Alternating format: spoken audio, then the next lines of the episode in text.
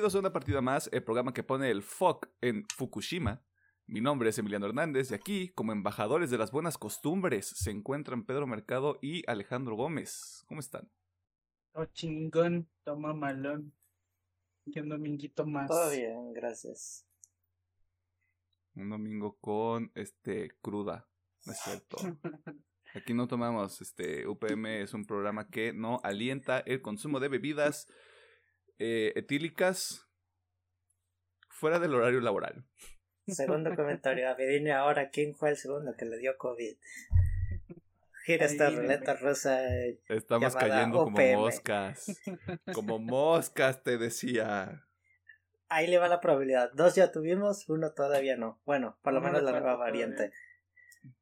Ajá. ¿Y sabes cuál es el problema? Hay días en los que unos no se ven tan frescos como los demás. Yo lo admito, hay días, hay episodios en los que yo me veo y es como de, no, no. O sea. ¿por qué? ¿Por qué subí esto? Sí, sí, sí. Ah, pero pues así es esto, ¿no? Así que la recomendación sigue siendo la misma. Este, cuídese, eh, use cubrebocas, lávese las manos. Si no se ha vacunado, vacúnese, no sea un maldito retrógrada o, o maldita retrógrada o maldita retrógrada. Qué molesto decir esos tres, pero se tiene que hacer. Este, ¿qué hicieron esta semana?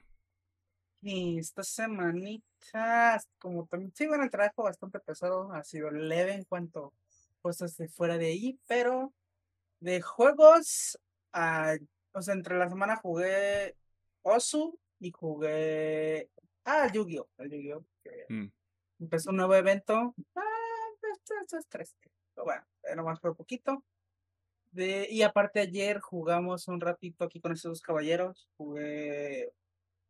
Ah, Forza 5 y Halo. Nada más.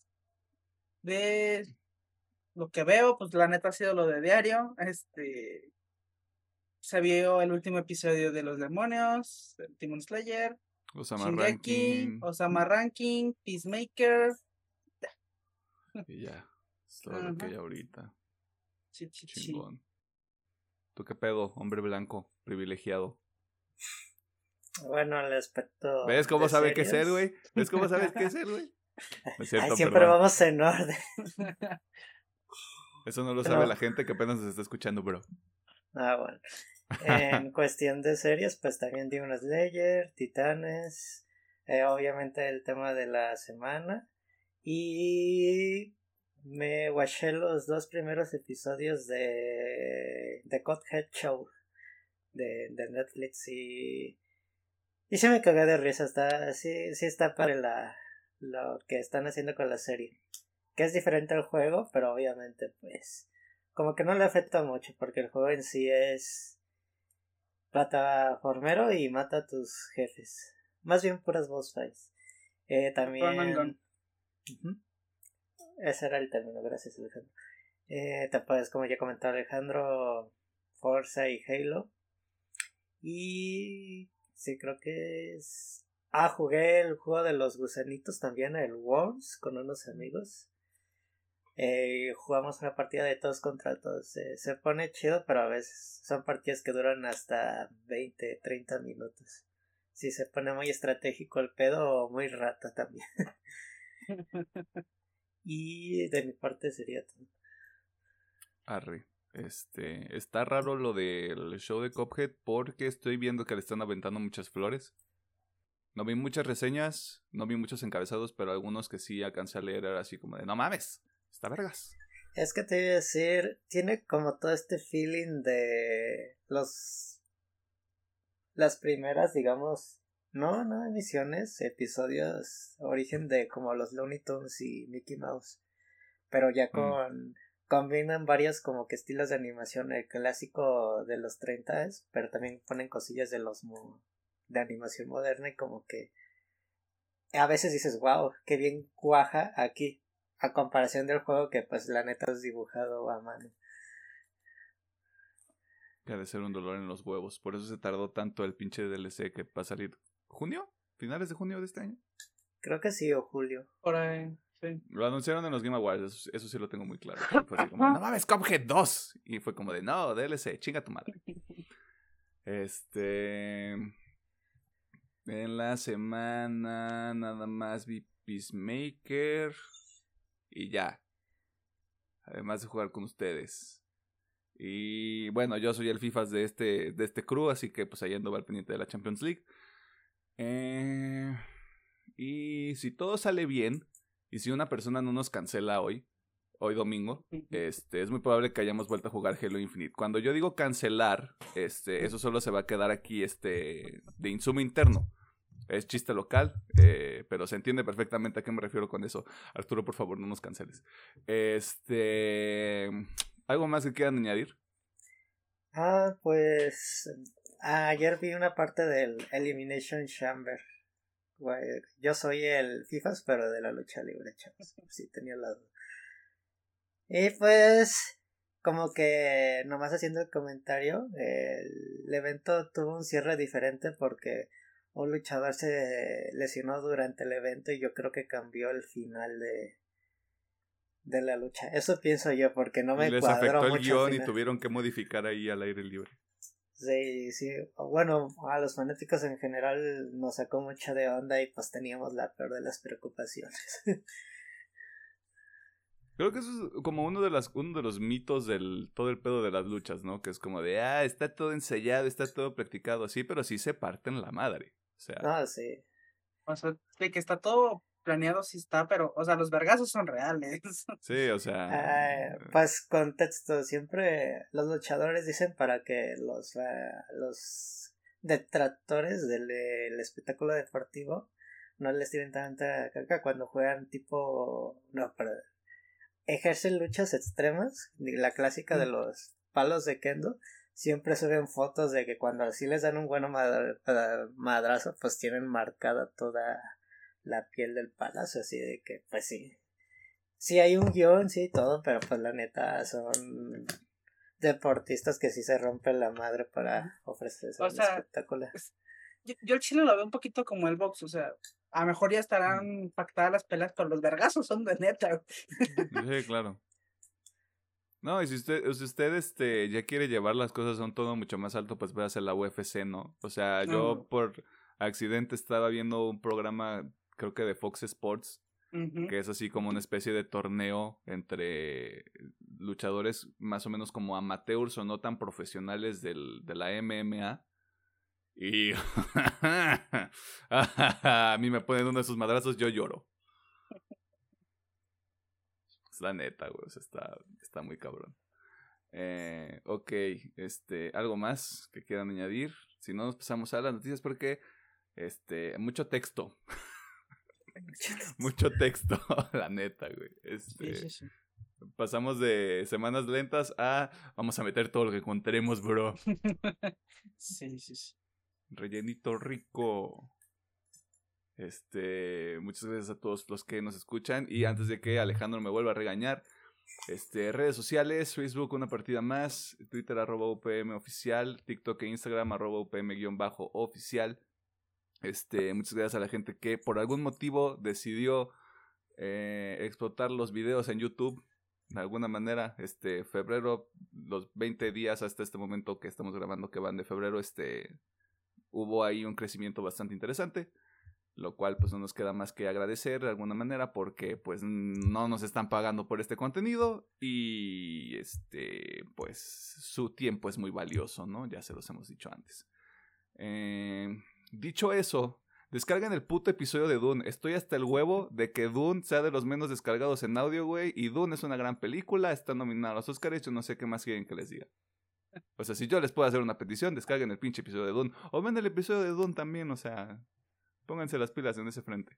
Igual en los Oscars si gana varios premios, puede subir de descargas. Más les vale, güey. O sea, va a ganar algo. Guarden este clip. Este, va a ganar algo mínimo técnico. O sea, mínimo lo técnico yo firmo que se va a llevar al... Sí, güey. Que si se lleva, no sé, algo premio grande, uff. Me gustaría que se llevara a mejor guion adaptado, creo que ahí está nominado. Sí, yo creo que ahí sí estaría bien. Estaría bien porque, por como el, como el pedo mítico de, no mames, nadie pudo adaptar este pedo bien. Sí, sí. Hasta que llegó nuestro Salvador, el Denis. O a lo mejor la aplican el, la que la aplicaron al Señor de los Anillos y que en las primeras dos películas no se llevó ningún premio, pero al final se llevó todo. Uf. Mmm, cierto, porque tenemos otras dos películas de Dune. Bueno, mínimo una más. Mínimo una más. Hmm. Pero no quiere esperar tres años. Fue- Porque sale, sale en 2023 y luego va a estar en los premios hasta el 2024, me imagino. Parte 1, parte 2, parte final. Parte Parte final. final. El luego 4, el este el remanente. La sobrilla. Bueno. Este. Vámonos a las noticias porque de nuevo hay mucho texto. Eh, y agradezca. Porque luego vamos a tener episodios donde solo vamos a tener una nota y luego trailers y vámonos a la chingada.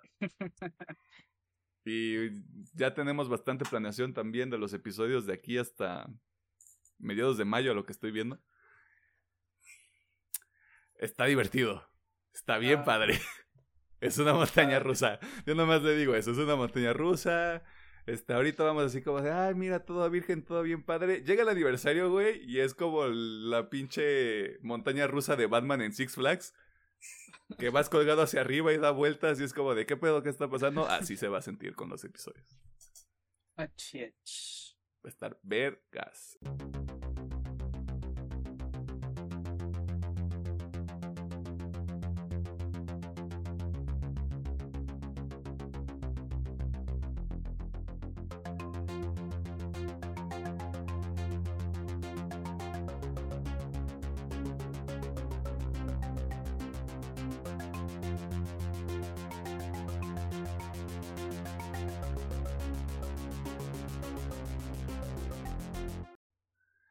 Nos encontramos en la sección de noticias donde te ponemos al tanto de las cosas más interesantes que suceden en el mundo del entretenimiento, la cultura popular y otras cosas que caen en la categoría del ñoñismo, ¿verdad?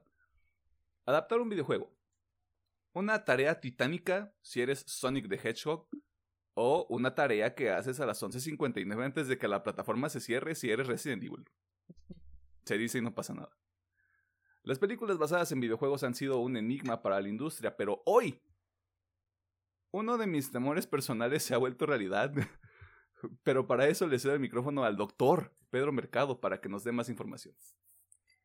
Bueno, como ustedes saben, las adaptaciones de videojuegos han estado a flote en estos últimos años y el que ha llevado a flote esto y con en su mayoría buenos casos es Netflix, digamos, háblese como de Castlevania, el Brujerías, Dragon Dogma y hay otras series ahí escondidillas. Ah, actualmente Codhead. Por lo que Netflix sí, Bueno, Ar- Arcane, que es Sí. más o menos adaptación, pero es el universo de bla, bla, bla. Bueno, por, por el- la cuenta oficial de Netflix Geeked, por obvias razones ñoñas, publicó el 15 de febrero la leyenda Tú tomas tus decisiones, pero al final tus decisiones te escogen a ti. Tema de la saga Bioshock, y por lo cual se ha anunciado que se está trabajando en la adaptación de este videojuego en formato de película. Por lo menos eh, lo dicho hasta el momento.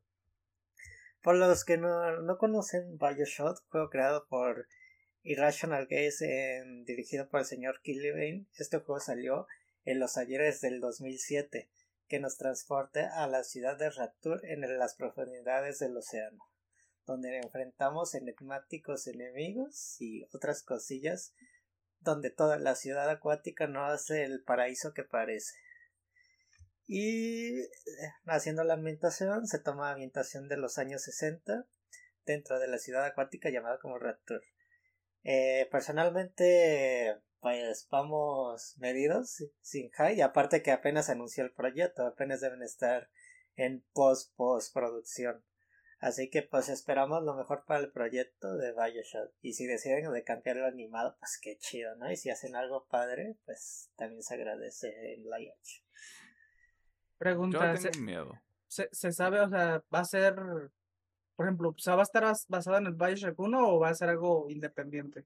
Dicen que va a agarrar elementos del 1 y el 2. Por obvias razones no van a ganar Bien, agarrar el bien. Infinite. sí, sí, sí. está bien. A ver, Oye, Mira, no digo que no lo agarre, pero va a ser como que después, o sea, ya que te tengan algo inventado de Bioshock. Yo creo que sí, sí, la película tiene éxito secuela en Colombia. Depende también de cómo lo, lo quieran aterrizar. El pedo con Infinite es que ya mete viajes en el tiempo. Mm, Spoiler, supongo, para un juego del 2011, 12. 12. No sé, ya es viejito. No mames, el tiempo vuela. No mames. Más bien no es de líneas temporales. Bueno, sí, como de líneas alternas. Sí. Es un cagadero, eh. Ajá, es un cagadero, justamente. Porque, o, o sea, jus- justo tengo muy presente la pinche secuencia donde salen todas las torres de los faros. Y yo así como de, wow, podrían hacer 300 juegos de Bioshock. Gracias a Dios no lo han hecho. Que contexto, si ya jugaron el Infinite. que desmadre el final. Gran juego, cagué. eh, independiente. Se me cagué, güey, con ese final. Voy a tener que conectar el Play 4 para calarlo. Este, no sé, estoy moderadamente preocupado. Es... Mm, yo creo que es el caso del juego que no fue tanto su jugabilidad, por lo menos el primero, sino pues la historia y la ambientación. Porque el primero pues era más survival horror, los que jugaron el primero, claramente. Ya el 2 y el 3 ya cambian tema a la acción. Pues vamos a ver cómo, cómo bajan ese balón, porque solo Dios sabe lo que Netflix tenga planeado para esta adaptación de una franquicia tan exitosa como el Biochoque. Pasando a otros temas, Star Wars, de forma más específica la próxima serie de Obi-Wan Kenobi, o como lo conoce tu mamá, Jesús. Porque ustedes han visto el meme. Esta semana se dio a conocer la participación de una persona bastante querida por la comunidad de la Guerra de las Galaxias. Pero para que nos cuente el chisme completo, nuevamente tenemos al doctor y fan del Hello There, Pedro Mercado. Muy bien, eh, también en esta semana se acaba de confirmar que el compositor John Williams va también a hacer el score de toda la serie de Obi-Wan. Para los que no saben, este señor ha trabajado con Star Wars desde el 77 con la primera película y prácticamente ha hecho todo el score de los nueve episodios de la saga principal. Y con uno que otra aportación en otros medios eh, de series o películas, pero más conocido en el mundo ñoño de Star Wars. Y pues la verdad se nos el señor siempre nos ha regalado muy buenas joyitas en, en los temas de Star Wars y pues esperamos que sea también el caso de con la serie de Obi-Wan porque ya sabemos que también va a aparecer Hayden Christensen como Darth Vader. Y pues también mis respetos al señor Williams, ya tiene 90 años y se sigue rifando en su trabajo y pues ojalá que te siga mucho tiempo con nosotros y todavía tiene ganas de hacer música. Imagino que pues todavía no está cansado de la vida. Inserte meme de lo quiero mu- te quiero mucho John Williams. te quiero mucho. Este, sí, al chile sí. Este, está, está cabrón.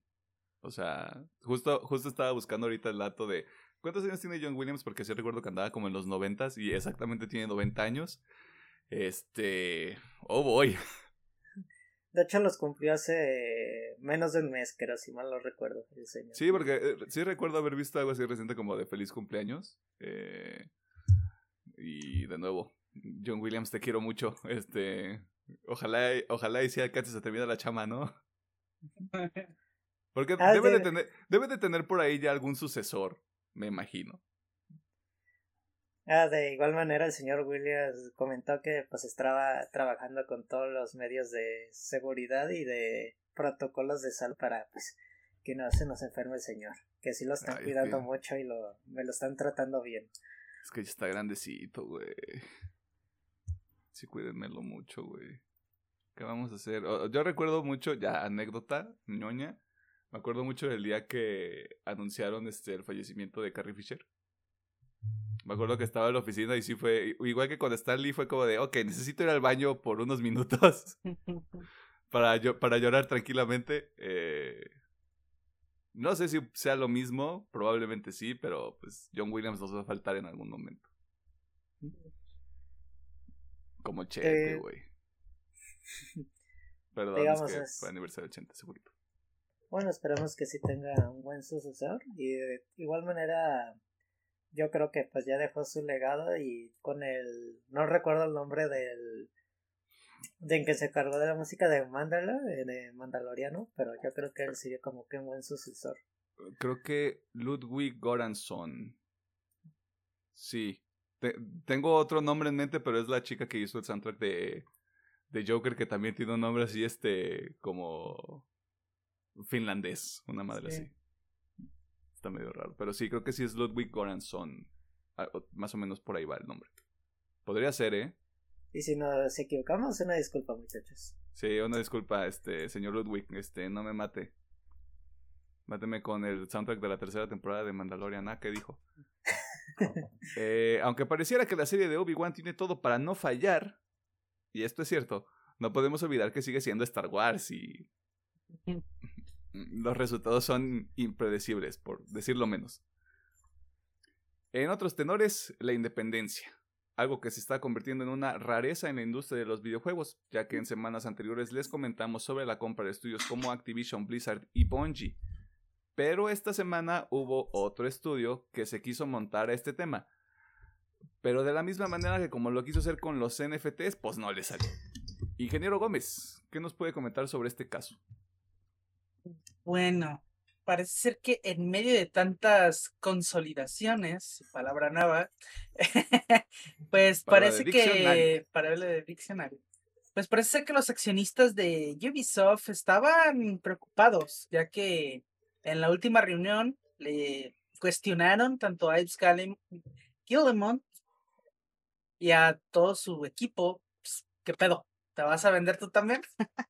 a lo que pues la marca respondió con un rotundo no por ahora. por ahora.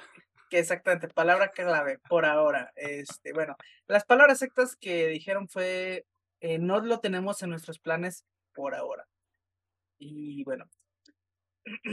y básicamente Ubisoft parece ser que ya tenía eh, planeado esto, o sea, tenían, supongo que la idea de que les iban a cuestionar sobre si se iban a independizar o no, por lo cual ya tenían preparado todo un, todo un proyecto donde le demostraban a los accionistas que la empresa era exitosa y que tenía un crecimiento bastante bueno. Y obviamente con las tablitas, no mostraron las tablitas, pues, lo que se dijo nada más. Pero usaron, por ejemplo, sus IPs más grandes, ya sea Assassin's Creed, eh, ahorita últimamente Rainbow Six, Far Cry, Far Cry, sí, Far Cry. Y bueno, y aparte, Ives Skylemont, que es el CEO de Ubisoft, en una declaración dijo, Ubisoft puede seguir siendo independiente. Nuestras IPs son buscadas mm. por los mayores actores globales del entretenimiento y la tecnología. Dicho esto, si hubiera una oferta para comprarnos, el consejo y la administración la revisaría, por supuesto en interés de todas las partes interesadas. Que así, en resumen, pues ahorita dicen, no me compro, pero si me quieren comprar, mira, ahí estoy. Ahí estoy. Este, tú nomás dime a, qué hora, dónde nos vemos, este, mándame lontas y yo te mando ubicación.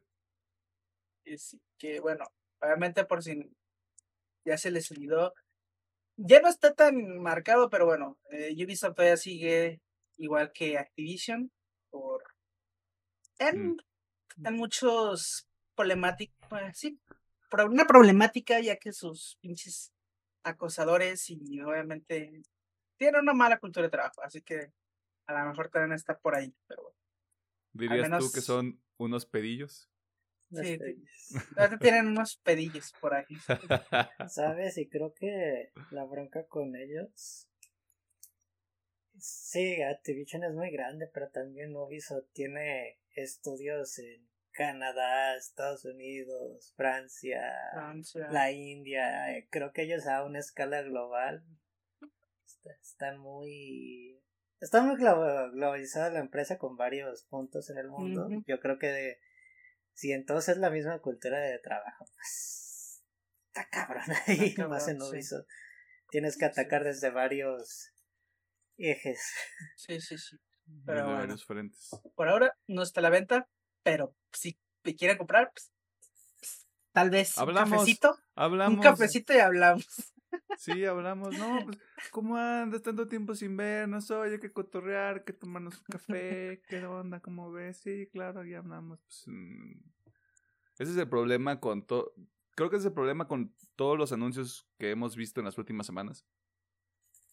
Este pedo de, de que la industria pareciera que sí va hacia todo el lado de vamos a empezar a aglomerar estudios bajo un, bajo un mismo paraguas, por utilizar esa, esa frase este, muy referencial en inglés. Y va a llegar un punto en el que ya sea por presión social, entre comillas, o por cómo se esté moviendo la industria de aquí a 2024, por poner un límite imaginario, Ubisoft ya va a formar parte de alguna, de alguna otra empresa grande. Y e igual que como está, podría pasar con Xbox, porque de nuevo lo de Activision Blizzard todavía está en veremos. Eh, sí sería justamente salir a dar la cara y tienen un cagadero, sí, lo vamos a arreglar. Justo como se hizo con Activision Blizzard, justo como lo hizo Phil Spencer, de sí, tienen un cagadero, lo vamos a arreglar, espero. Tenemos la intención de arreglarlo. Porque sí, es, es un desmadre y sí, este, como lo explican bien acá los dos vistos camaradas, es una operación todavía mucho más grande, más, más considerado y con vicios que se vienen arrastrando desde hace mucho tiempo. Y que usted ya escuchó en este programa también y que no los vamos a repetir porque nos va a doler la cabeza. Así que Ubisoft está haciendo un yo estoy bien viviendo solo mientras come maruchan todas las semanas. Hemos estado ahí todos nosotros porque todos nosotros hemos sido estudiantes. Pasando al mundo del animu, o como lo conoce tu mamá, los monos chinos, Jujutsu Kaisen, uno de los animes que generó mucho ruido en el 2021 y que alcanzó un raro nivel de popularidad con su primera temporada, ya que también cuenta con una película que sirve como precuela a los eventos que vimos en los primeros 24 episodios que ya están disponibles en el rollo crujiente.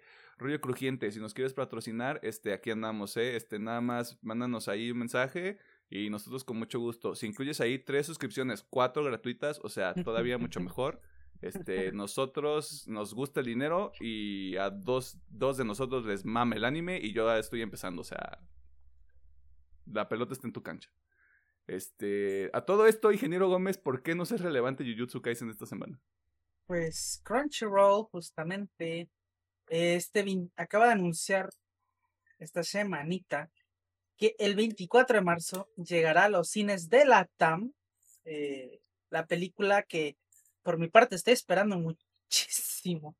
Eh, aunque ya sé lo que va a pasar, que leí el manga, pero eh, y aún así lo estoy esperando muchísimo, que es la, como dices, la película de Jujutsu Kaisen Zero. Y bueno, también nos reveló, porque a veces dicen la TAM, pero es como México y Argentina, pero bueno, nos dieron la lista de todos los países donde va a estar disponible a partir del 24 de marzo, que son Argentina, Bolivia, Chile, Colombia, Costa Rica, Ecuador, El Salvador, Guatemala, Honduras, México, por supuesto, Nicaragua, Panamá, Perú, Uruguay y Venezuela. Así que si hay alguien escuchándonos de ese lado, pues sepa que si le gustó Jujutsu Kaisen, el 24 de marzo podrá ir a ver la película que va a estar verga. Este. Así que, yeah. Este, y si ya vio Jujutsu Kaisen, ahí nosotros tenemos un episodio que usted puede ir a ver. Este, promoción desvergonzada, chingue su madre. Este. y sí, a huevo, a huevo, papi. Emiliano y yo vamos secos porque no hemos querido leer. Espérate, no me exhibas. ah, pues, Hay mujeres escuchando, yo no estoy seco. Eh, seco en el este contexto de leer las páginas de El Tomo Cero. Estoy muy cerca de leerlo, o sea, sé que nada más falta un mes. Maldita sea, no me hagas esto. Es que va a ser, o sea, va a ser una buena sorpresa. O sea, realmente yo, lo que más me interesa ver es la reacción del público con la sorpresa. Ok, ok, está bien, me voy a esperar.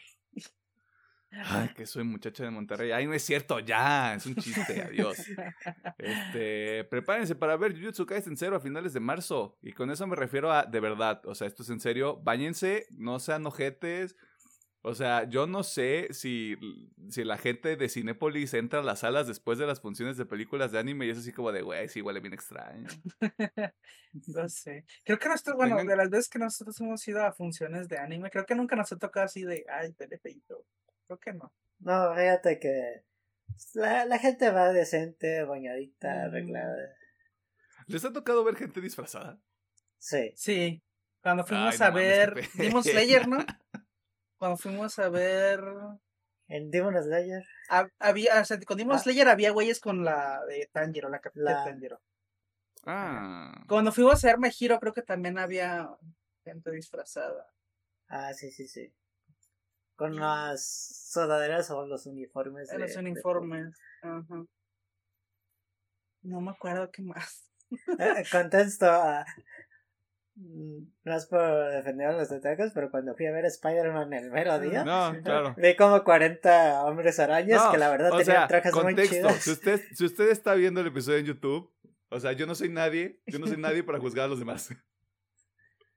No, digo, pero digo, a mí se me hizo chido que en Spider-Man eh, le variaron a los trajes, no era... eh, El estaba el, el del traje de Tobey Maguire, el de Andrew, el de Miles Morales. De hecho, uno se fue con el traje que de luchador de Tobey Maguire y ese le Ah. quedó muy padre. También había uno ahí de, de este, el Spider-Man de Tonalá, el de Tlajomulco, el de Zapopan, el de San Juan de Dios, el de la 5 de febrero, te decía. El de la Eh, marometa que se cae. El de la marometa que se cae. El que quería ir a ver Clifford, güey, y no alcanzó boleto. Hubo un multiverso bien extraño, región 4, que nada más se alcanza a ver aquí en México. Este, pero sí, de nuevo, si va a ver Jujutsu Kaisen cero y no se ha bañado en un rato, pues váyase, tire paro. Este, ya luego hace su desmadre cuando regrese a su casa. En los trailers de esta semana vamos a comenzar con el spot de Moon Knight, la próxima serie del UCM que veremos a finales de marzo, que es protagonizada por Oscar Isaac y Ethan Hawke, que está raro ese casting, pero pues vamos a ver cómo funciona. Nope, la próxima película de Jordan Peele, quien dirigiera Nosotros y Huye, y de la que todavía no se sabe nada. Si a usted le gustó Huye, este es una buena película. Si a usted le gustó Nosotros, tenemos que hablar porque yo no le entendí esa película, la neta, o sea. No lo he visto yo. A mí sí me gusta la de nosotros. Eh, pues te recomendaría que la vieras. ¿Está en alguna plataforma o tengo que Creo- buscarla en el... en Creo que está en? Netflix. Mm. Creo. Mira, déjame te lo Y- busco. Y si no, me suena que está en Star Plus. También Ah, puede ser. Star Plus. Podría ser. Bueno, que conseguimos el dato. Este, Elvis, película que nos contará la historia de una de las mayores estrellas del rock and roll de los Estados Unidos, que se ve bien a secas. Hustle, una de esas raras películas donde Adam Sandler quiere hacer más que solo chistes básicos y actuar de verdad. Este, aquí hay otro paréntesis. Si usted no ha visto Uncut James, que creo que se llama Diamantes en Bruto en español, que está en Netflix, véala. Este, si usted sufre de ansiedad, este, mis condolencias, porque no se va a divertir con esa película. Eh, pero sí, échale un ojo. Está, está cabrona. Uncut James ahí en Netflix. Y los dos candidatos a trailer de la semana, Los Anillos del Poder, serie de Amazon Prime Video situada en el universo del Señor de los Anillos y que a Alejandro le provocó alguna cosa por ahí. Y Doctor Strange en el multiverso de la locura, que se ve todavía más cabrona que la primera entrega. Lo dije y se los puse también en un letrero del episodio pasado. Si hay un, si hay un trailer que tendrían que haber visto, era el de Doctor Strange. Este, porque, porque, wow. Eh, trailer de la semana. Yo creo que me voy por tanto Doctor Strange y Los Anillos del Poder. Aunque vi que mucha gente le tiró hate, que "Ay, es que no se parece a la Güey, Me Me quiero, de- me quiero detener ahí un poquito. Se ve, se ve mucho como CGI y muchos efectos especiales. Es el Señor de los Anillos. ¿Me estás diciendo que las otras películas eran puro live action? ¿Vieron el Hobbit? ¿Vieron las películas del Hobbit?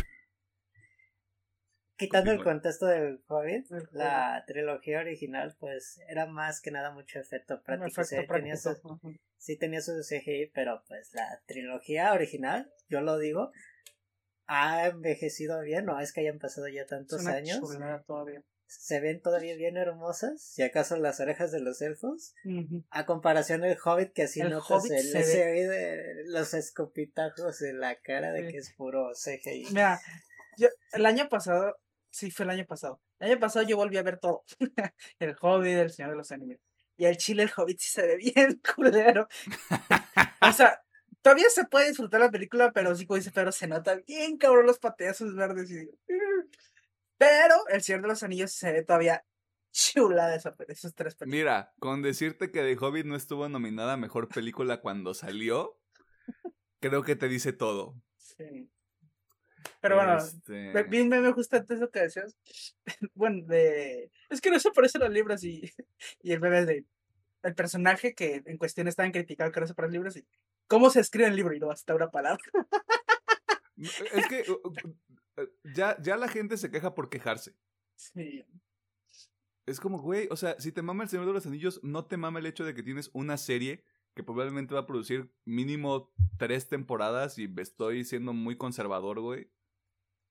O sea, no te emociona que la pinche propiedad que mamaste hace mucho tiempo y que te gusta mucho sigue teniendo contenido, güey, y que probablemente sí le están echando bastante presupuesto, güey.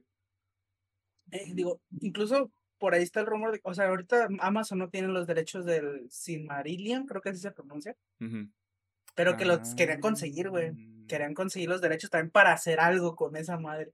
Y se- O sea, es una bonita época para los fans, o sea, está regresando el Señor de los Anillos.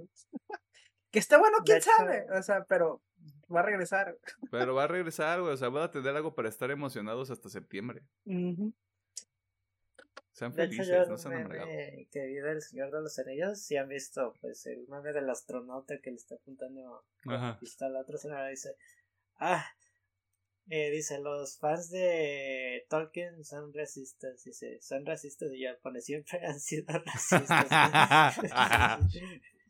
Pero ustedes no están listos para esa conversación. No lo había pensado.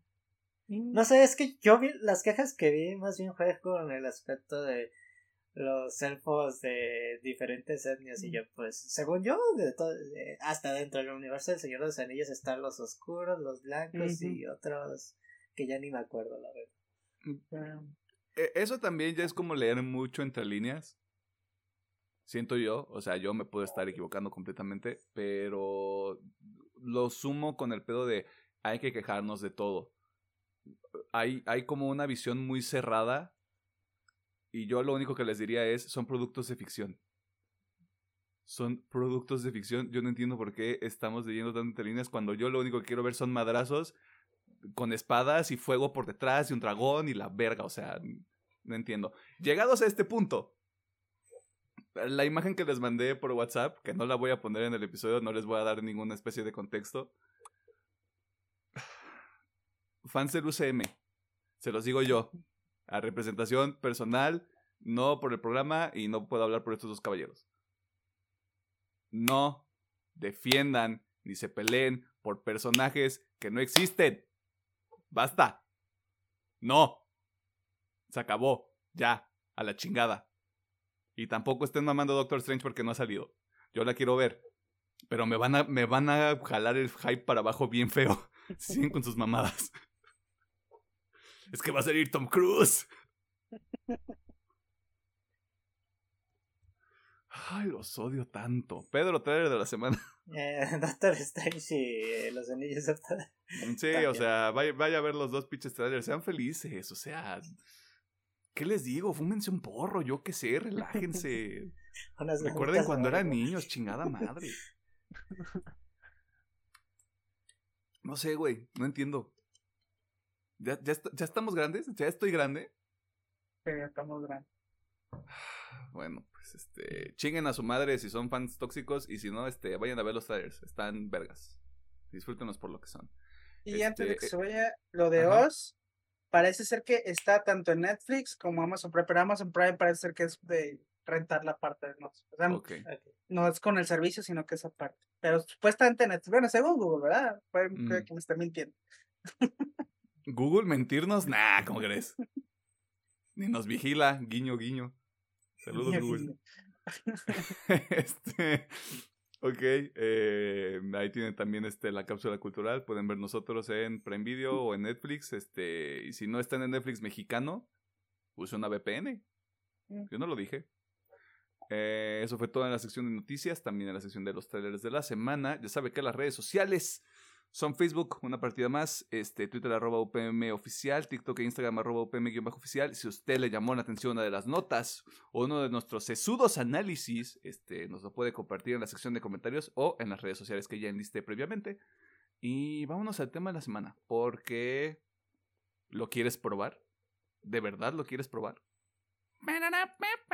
Ni siquiera sé cómo va el pinche riff, güey, pero pero está bonito. Este, obviamente usted ya sabe cuál es el tema de la semana, para que nos hacemos pendejos. Este, y para la gente que se esté preguntando, porque probablemente lo van a hacer, este, ¿dónde está el episodio de la segunda temporada de Debate Slayer? Es la siguiente semana. Tuvimos que priorizar cosas.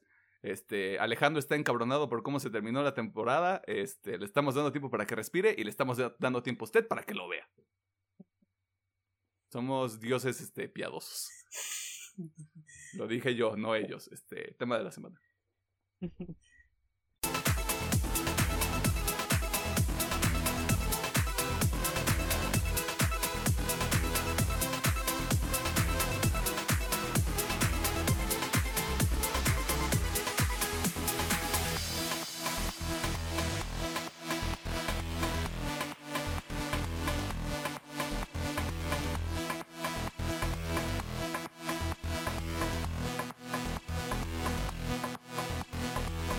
nos encontramos en el tema de la semana.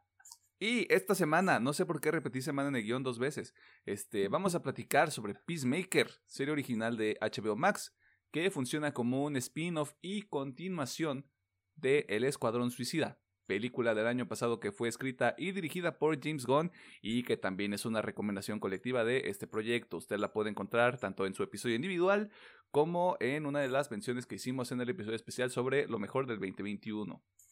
Eh, James Gunn regresa como escritor de este proyecto de los ocho episodios y comparte algunos momentos la dirección eh, con Jody Hill, Rosemary Rodríguez y Brad Anderson. El elenco es liderado por nadie más y nadie menos que el mismo John Cena. Y si usted cree que voy a perder la oportunidad para poner ese pinche audio en el episodio, este no, no va a pasar. Ahí va a estar acompañado por Daniel Brooks, Freddy Stroma, ay cabrón, Chuck Woody y Woogie, por Dios espero haber pronunciado esa madre bien, Jennifer Holland, Steve Agee y Robert Patrick, también conocido como el Temil. Eh, wow, wow. La serie nos coloca tiempo después de los sucesos de Corto Maltese, donde el personaje de John Cena es reclutado nuevamente por Argus para participar en una operación encubierta que busca desmantelar el proyecto Mariposa. Este, no quiero decir más porque pues que es parte como del misterio y la intriga, ¿no? Ya sabe cómo funciona este cotorreo. Nosotros hablamos de lo que nos gustó y no nos gustó de la serie, entramos en detalles sobre la trama, personajes y demás elementos, lo cual podría arruinar su experiencia si no ha terminado la serie. Así que esta es su advertencia, vaya a HBO Max o róbese la cuenta de algún familiar o amigo suyo, chinguese los episodios que le falten y después regrese. Si le vale y está aquí porque es un agente del caos, eh, le mandamos un saludo y gracias por escucharnos. Ingeniero Gómez, doctor Mercado, entremos en materia. ¿Qué fue lo que menos apreciaron del Hacedor de Paz? Mm. Pues personalmente. Yo sé, hacia dónde va este episodio, ¿eh? Yo sé hacia dónde va. O sea, personalmente nada, no, no tengo nada negativo que recargarle a la serie. ¿Es la primera vez del 2022 que pasa esto? Creo que sí. No, no pues en Terminator tampoco. ah, pero es que Terminator es clásico, güey. Eh, pues sí, supone, no sé. No me acuerdo. Es una victoria para todos. este, pero sí, no tengo. Pero sí daría la advertencia de que no sé qué tan fácil sea para un público general entrar en el mood de la serie. Y en el humor, pues, o sea, siento que es un humor para públicos específicos. Por ejemplo, eh, no sé si, si vienes de. No sé si vienes de ver, no sé. ¿Cuál fue la última serie? No sé, Hawkeye, si vienes de ver Hawkeye. Ah, claro. Y llegas a esta madre. Si es como que. Mm, no sé qué tan fácil sea para el público entrar en el mood de la serie. Pero yo creo que sería la única así como warning de que es una comedia bastante negra, así que tenganlo en cuenta. Creo que el, el warning más obvio es tienes que ver el Escuadrón Suicida. que no es este, una cosa muy mala, la verdad. Este, o sea, vean el Escuadrón Suicida y luego véanse los primeros tres episodios o los primeros dos, como para que entren encarrerados, encarreradas, encarrerades. Pero podría ser algo también negativo para la serie. O sea, que necesitas ver la película para entrar en contexto. Entonces, nada. Ok. ¿Quién eres y qué hiciste con Alejandro Gómez? Esto no ocurre. O sea, si usted ya lleva escuchar, escuchándonos por, por mucho tiempo, porque ya, episodio 49, ya podemos decir esas mamadas de, ay, es que tantos nos han preguntado, ay, es que si usted ya lleva tiempo escuchándonos, este, sabe que Alejandro siempre tiene comentarios, siempre. Es una persona exigente, palabras de él. Eh, y cuando pasan este tipo de cosas, este, sí, sí le da una esperanza así como en el mundo, güey, de no mames, güey. si él encontró felicidad, yo también puedo, te decía. Este. Sí, es un, hoy es un buen día. Inserte meme. Hoy fue un buen día. Eh, Pedro, ¿qué onda? Eh, creo que si tuvieran problemas con la serie, para mí sería el primer episodio. No, no enganché con el primer episodio. No sé, como que le faltó ese punch. Porque creo que el primero es de chistezón, chistezón y pues el final es lo que le da pues más o menos por lo, el camino que va a tomar la serie. Mm, pero no me gustó de, de todo el arranque pues. No, no, no lo sentí de wow, qué gran serie, sino hasta ya el segundo ya me empezó a gustar mucho hacia arriba la verdad. Pero a mí eso me faltó sinceramente. Que no que si a lo mejor si fuera como Alejandro una persona más exigente. A lo mejor ese primer Yo dije moreno. No. Eso está cabrón, güey. Y me, hubiera echado para atrás para la serie, porque no me sentí muy motivado, la verdad, para mm. hacer el primer episodio. Completamente válido. De hecho, o sea, es un buen punto porque... ¿Cuál? Ya se me están mezclando los episodios bien feo, güey. ¿Qué vimos la semana pasada? Book Boba Fett, ya. Eh, me contesté yo solo, no sé por qué. Justamente yo tuve, yo, yo tuve, yo tuve lo mismo con The Book of Boba Fett. O sea, entiendo perfectamente de dónde vienes. Son universos distintos, narrativas distintas, pero sí tuve, sí tuve esa misma sensación con The Book of Boba Fett, donde el primer episodio fue como de, ok, ¿por qué estoy aquí? ¿Solo para sufrir? Este, tuve como ese problema para entrar, porque no tenía tantos elementos que me llamaran la atención, a pesar de ser yo fan de Star Wars. Este, así que sí, sí puedo ver por qué, como que nada más puro chistecillo y como muy poquito, muy poquita sustancia, por así ponerlo en el episodio, puede ser de, ¿para qué lo veo? ¿Para qué sí? y de hecho, como soy fanático de John Cena, pues en el aspecto de la lucha libre, y uno que otro proyecto de, de series o películas donde digo que él sí le está echando muchas ganitas para trascender en el mundo del cine a comparación no es que le tire caca a comparación de la roca que siempre tiene un mismo personaje en todas sus películas ¿eh? que a lo que vi un meme haciendo referencia que aprovechando que estamos en el universo de, de DC oh DC hizo lo imposible está haciendo actor a la roca y es una, imagen donde se ve así sufriendo la roca y así de... Ok, pues puede ser. Usted, usted no lo está viendo, pero Alejandro está riendo como desquiciado. Sí, hasta aquí comentario. ¿Qué, qué buen comentario. No sé, güey. Este... De hecho, tenemos ahí también un, una especie de dilema que ya se resolvió en cuanto a John Cena, que yo creo que nos lo estamos guardando para el otro lado del episodio. Eh, eh, pero no sé, eh, de hecho, ahorita que también estoy haciendo como mucha remembranza de Dune, este, Dave Bautista, que como que ah, hizo la transición y luego se metió a Marvel, hizo Guardianes, está haciendo Guardianes de la Galaxia, pero también tiene ahí Spectre, tiene Dune. Eh, como que, ha, como que le ha variado mucho, o sea, sí ha hecho como todos los proyectos de alto perfil que puede. Sí. Pero también creo que juegan mucho a su favor lo que pasa con La Roca es que La Roca es la persona que tú contratas para tu película para que la película le levante. Es que La Roca ya entró en una zona de confort. Que digo, no está mal, o sea, todos los actores lo hacen, pero sí, le falta experimentar más de La Roca. Meterse Ah, en, una no sé, película artística, güey. Pinche Roca, como bailarín de ballet, güey. Algo así, bien Pues, conflictivo. pues no tanto, pero sí que se salga de ese tipo de personaje de, "Ah, es que yo soy el mamado que lo resuelve todo, ya. Eh, un, un cambio de personaje le vendría bien. Sí. Sí, es algo ahí que le, que le faltaría.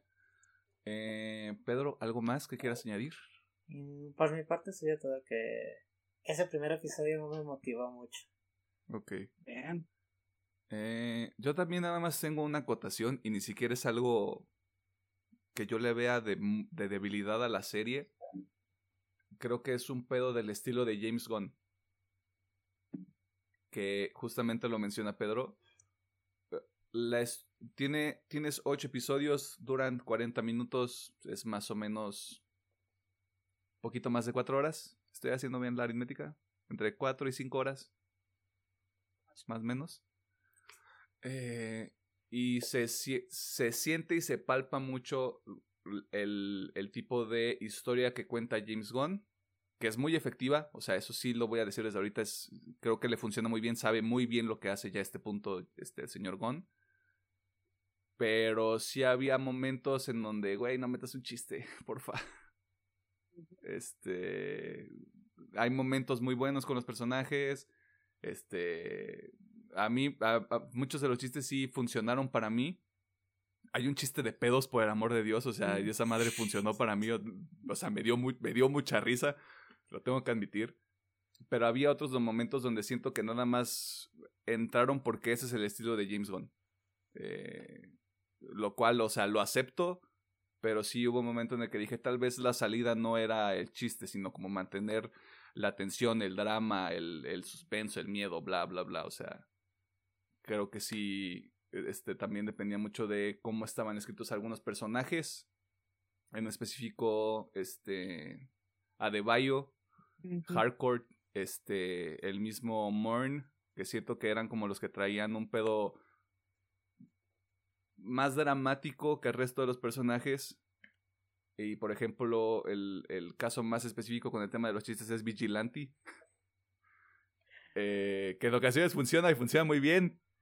Y en ocasiones es como de, ah, ¿por qué estamos aquí? ¿Por qué estamos haciendo esto? Eh, pero eso es lo único que yo le veo malo, entre comillas, porque ni siquiera es que rompa la experiencia, simplemente es como de, ok, esto es lo que va a ocurrir y ni pedo. Justamente es lo que es que no es para, es muy difícil, digo, no sé cómo va a tomar el público entrar al mood a la serie, porque muchas veces sí está muy over the top. Sí, sí, concuerdo, concuerdo, este, suscribo el comentario del ingeniero Gómez. Eh, y bueno, llegó el momento donde nosotros vamos a hablar media hora de cómo nos mamó este Peacemaker, así que, este, ingeniero, por favor. Ok, ok. Pues voy a empezar Estoy asumiendo ya- que nos mamó, pues también, o sea. Sí. Voy a empezar con lo que va a ser mi, dispul- mi disculpa pública a John Cena, porque yo dije John Cena no sabe actuar. Con esta serie me cayó el hocico bien duro. No les voy a decir que es el mejor actor allá afuera, pero lo hace bien el muchacho. O sea, realmente, o sea, las partes dramáticas que le ponen a John Cena, siento que lo hace bien, güey. Digo, digo, bien muchacho, has crecido.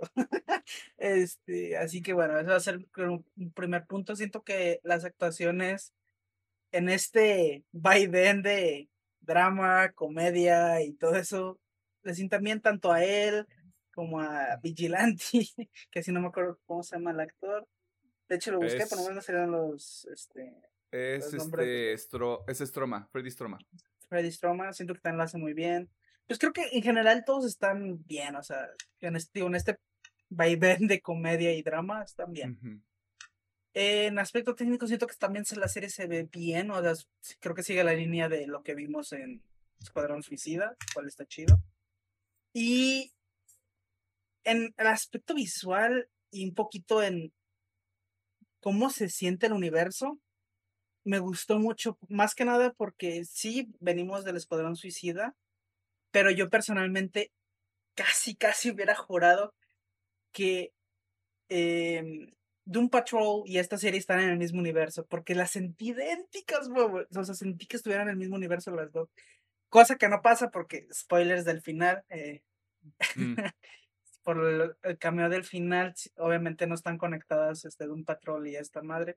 Pero me hubiera gustado, o sea, se siente como si estuvieran conectadas. Sí, es como lo que le faltaba a DC, ¿no? Que pues su universo se sintiera conectado. Y al menos en la serie pues, sí lo sentí. en cuanto a historia me gustó. Porque mucho se ha hablado allá afuera de que es que DC es dark y su puta madre. Y sí, hay una rama entre las historias de DC que son darks.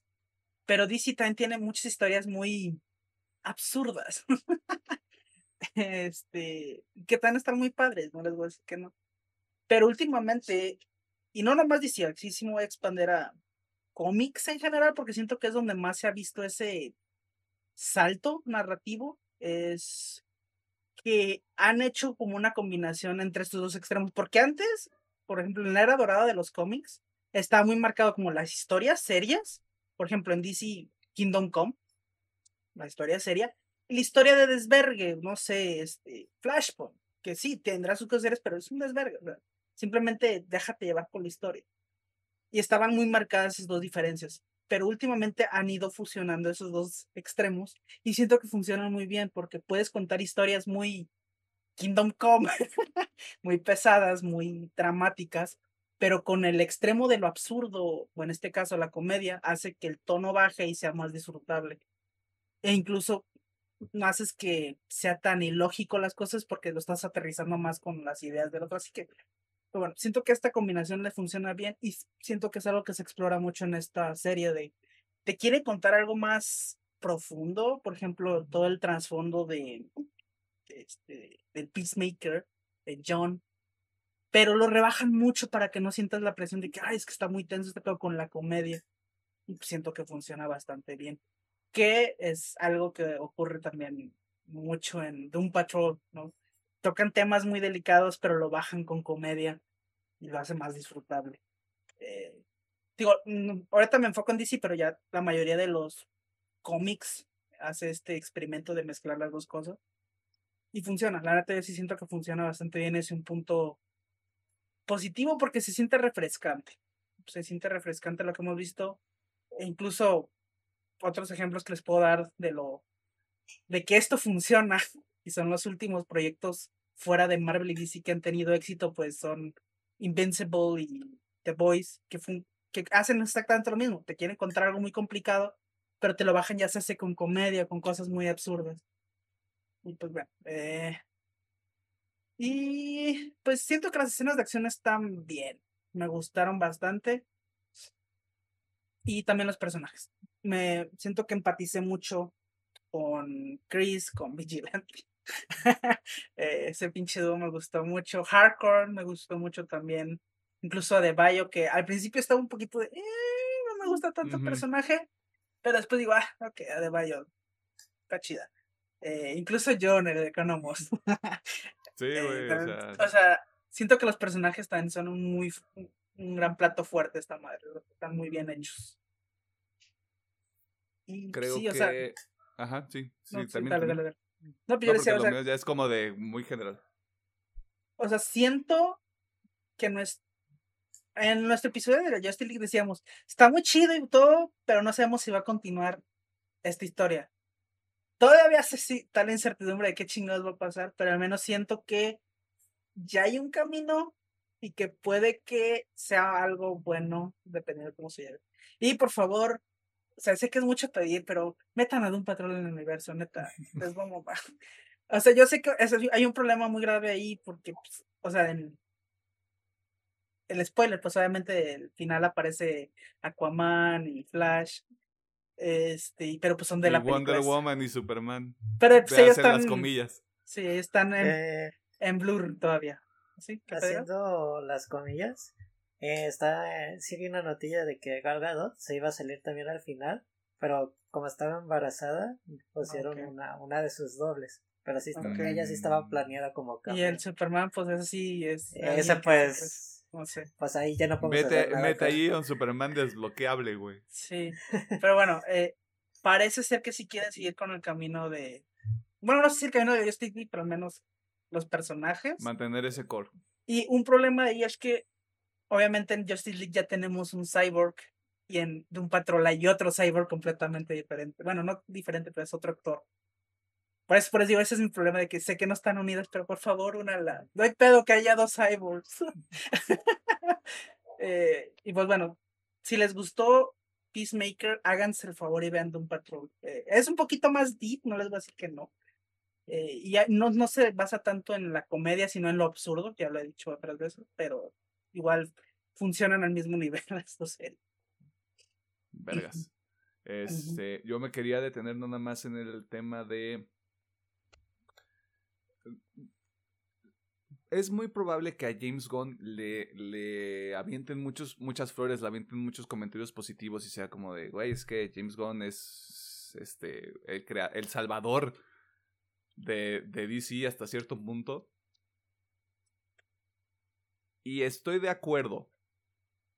Porque tú lo decías muy bien, está muy bien ilustrado el tema dramático con lo absurdo. Y James Gunn ya demostró que podía hacerlo con Guardianes de la Galaxia. ¿Cuál es el tema? No es un problema, no es algo negativo. ¿Cuál es el tema con Guardianes de la Galaxia? Disney.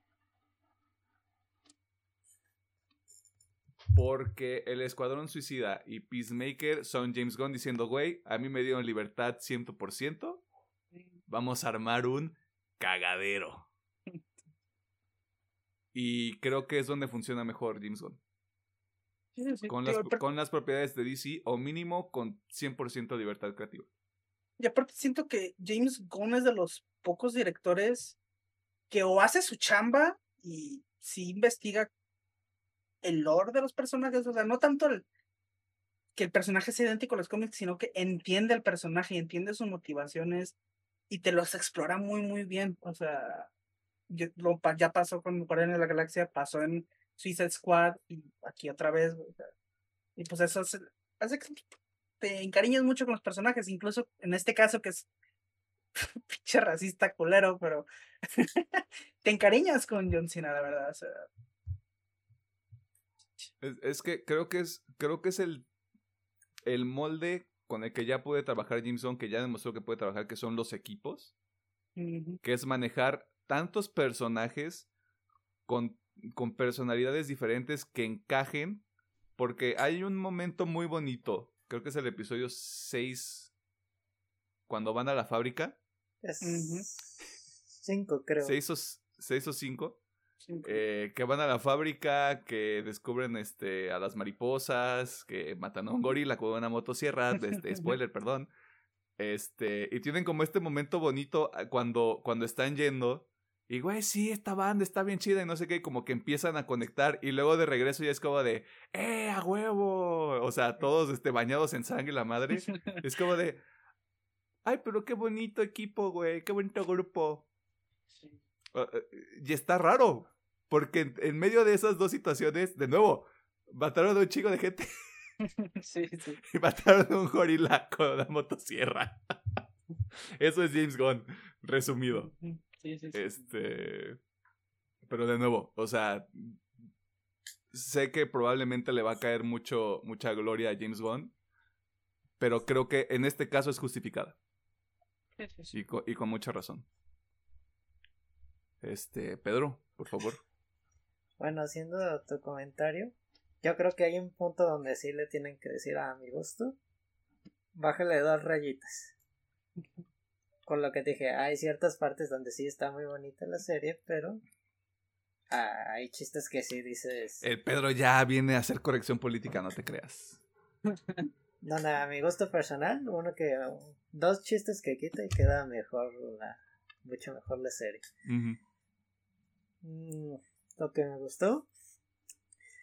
Pues la verdad creo que las partes dramáticas me gustaron mucho. Sobre todo la... Siempre cuando ponen a John Cena frente a un espejo, no, el enfoque de cámara, la actuación sí me hacía como de, ay, güey, qué, qué profundo. La parte del piano también me gustó muchísimo. Esa, la verdad, no me la esperaba. Y dato real, al parecer John Cena sí sabe tocar el piano. Porque si vieron los. No bloopers o de los detrás de cámaras, perdón. Hay partes donde lo que espera la siguiente de toma se puso a tocar el, el piano. En lo que daban luz verde para la siguiente escena. Hablando de la escena del gorila, cuando sale vigilante, la escena antes cuando sale con la motosierra así de ¡Ah! Vamos a, a matar a todos adentro. Es de, ok, eso es muy niño interior de jugando estos videojuegos. Vamos a hacer un desmadre. Sí, güey. Vigilante, Vigilante se mamaría jugando Doom y Doom Eternal, güey. Sí, sí, Y de hecho creo que Vigilante tiene en serio muy padres, pero otras que también sí se me hacen muy estúpidas de eh, ¿En serio dijiste eso, bro? Eh, de hecho, me gusta mucho la también la, el contexto de la relación con su con su padre, de O.J. Smith, el White Dragon. Si es de, ok, ya entiendo el porqué de por qué está dañado tan mentalmente. Pues, por su culpa mató a su hermano. Y de hecho no me esperaba yo esa escena. Contexto, no sé nada sobre Peacemaker. En el mundo de los cómics. nadie. nadie. que vio el Escuadrón Suicida, güey. O sea, ni yo que soy el fanboy de DC lo conocí. ah, bueno, entonces no, no, no hay tanta bronca. Y se me hizo como que padre toda el contraste con el personaje y de hecho sí de hecho me gusta mucho la escena cuando le dice por tu culpa no puedo tener un buen amigo eh, jodiste mi infancia mi vida todo. Se me hace como que eh, como dicen poesía no en la escena lo ridículo de los cascos fíjate que eso me gustó. De hecho no sé por qué en Suicide Squad no le dieron un, casco así. Yo creo que al señor Gona apenas se le vino la idea. Voy a hacer que el casco tenga algo de, de sentido dentro de la serie. El Human Torpedo, güey.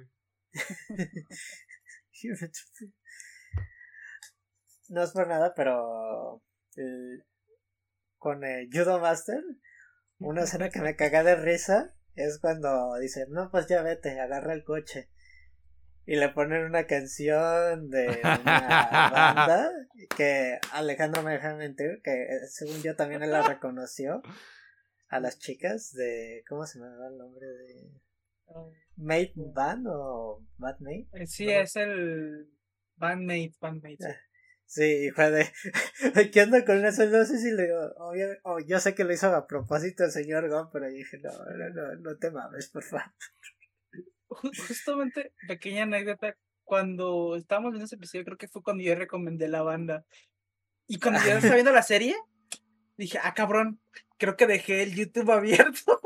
Y dije, ah, no, es de la serie, ok. Lo que no sé, porque creo que en ese momento, o sea, como en ese en esa fracción del episodio, como que no estaba poniendo tanta atención. O sea, sé que Judo Master había escapado y se subió a un carro. No sé si Judo Master pone la canción. O si algún pendejo dejó su pinche teléfono, su dispositivo conectado y venía escuchando eso. Cualquiera de las dos maneras el delivery está cabrón, güey. Porque es como de, wow. Wow, James Gunn acaba de hacer esto, güey. Ay, de hecho creo que con cada episodio pues, la canción de los gritos dice, ay, de seguro ya debe haber una playlist en Spotify y la voy a tener que descargar. James Gunn la hizo, güey. Puede que es muy de la música, digo, no, no, supongo que porque aquí la mayoría somos metaleros slash rockeros, pero la música de esta madre está súper buena. Confirmo. Y, a Peacemaker le gustan los viniles, así que tenemos algo en común. Tengo algo en común con un racista blanco, güey. Verguísima. que no existe, por cierto. Que no existe. Eh, tío, creo que también el señor Gunn, volviendo al aspecto de la música, vigilante cuando entra a, prisión como si fuera él gloriándole y todo así tirándole caca y yo así de ok interesante. Y dije ah va a ir a matar a su papá ok. Personalmente sí me ya del segundo para arriba ya me latió más la serie. También los chistes impolíticamente correctos en momentos que no deberían yo me quedé ok. Y luego los comentarios del de, el equipo general es de ok. Entiendo el por qué. De hecho, una parte que me cagó de risa y lo sentí como muy escena de Scary Movie, la verdad, fue la parte con los veterinarios. Cuando dicen, ok, no, pues vamos a ir a darles en su madre a las mariposas. Y acercan a los veterinarios y uno ya tenía la escopeta y yo, qué pedo. ¿Cómo soportarle su madre? Ellos, espera, los veterinarios tienen escopetas. sí, sí, pero ustedes no se morirían luego. Y así de, ok, ¿por qué hiciste esta escena? Según yo los ibas a amarrar. Y los amarran, güey, pero incluso los veterinarios así como de, son buenos sujetos. Excepto el de azul, el de azul es un raro. Sí. Me hubiera gustado tener un poquito más de contexto de las mariposas, pero creo que queda, creo que queda muy bien el de a los alienígenas que poseen a los humanos para estar de infraganti en el mundo. Los Illuminati, güey. y yo creo que todo el caso en general le, le echa muchitas ganas, la verdad. Y de hecho, pues los cameos inesperados, pues el de Amanda Waller también se agradece y pues el de la Justice League con dos caras que así vimos y otros dos, una porque no pudo por su embarazo y pues lástima por el Superman. Personaje desbloqueable de citando a Emiliano pues que pues qué más. Mi Henry Cavill de aquí para el real güey ya tiene The Witcher el mundo es suyo güey. Mira, yo sé que si a Henry Cavill ya le dan un contrato chido o sea sin sin estas pausas de que ay pues ahora sí y ahora no yo sé que si él algo chido que se acepta. O sea, a reserva, a reserva de que haya algún otro aspecto, elemento, disputa que se esté llevando a cabo. Creo que lo vimos con The Witcher haciendo un pequeño paréntesis. Si a Henry Cavill le dicen, güey, o sea, tú vente, involúcrate como tú quieras, este, cuanto tú quieras, güey, este pedo es, tú eres, tú formas parte de este cotorreo, ese cabrón, encantado, güey. Sí, sí, Aparte, pues, o sea, sé que se lleva bien con los otros miembros. no sé, estaré bien. Sí, sí, sí. Yo sé que sí se puede, nomás es de que Warner afloje, güey, y diga, ya, güey, sigan con su cagadero, ya. Güey, Harry, Harry Cavill armó su PC Gamer. Harry Cavill es virgen. es, introvert, es introvertido, güey. Él, este, él está feliz nomás de formar parte, güey. Nada más llámenlo. Déjenlo seguir perteneciendo, güey. Es un ñoño. Es un ñoño mamado y hermoso, güey, pero sigue siendo un ñoño. ah, también, haciendo la mención, pues, Eagle también hace... Tiene no mames. no mames, güey.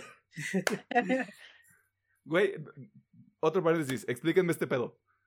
¿Cómo es posible que James Gunn estuviera a dos segundos de hacerme llorar, güey, con una, con un águila que no existe? con un águila que no existe, güey. Ah, Justamente muy buena escena también, de hecho. Justo cuando estaba en el veterinario y Dios solo te pido que me regrese, mi mejor amigo, y yo, ay, ¿por qué, güey? No. Igli, por favor, regresa. Ay, no puede ser. No puede ser, güey, no puede ser. ¿Cómo es posible esto? Ah, de hecho, creo que. Ah.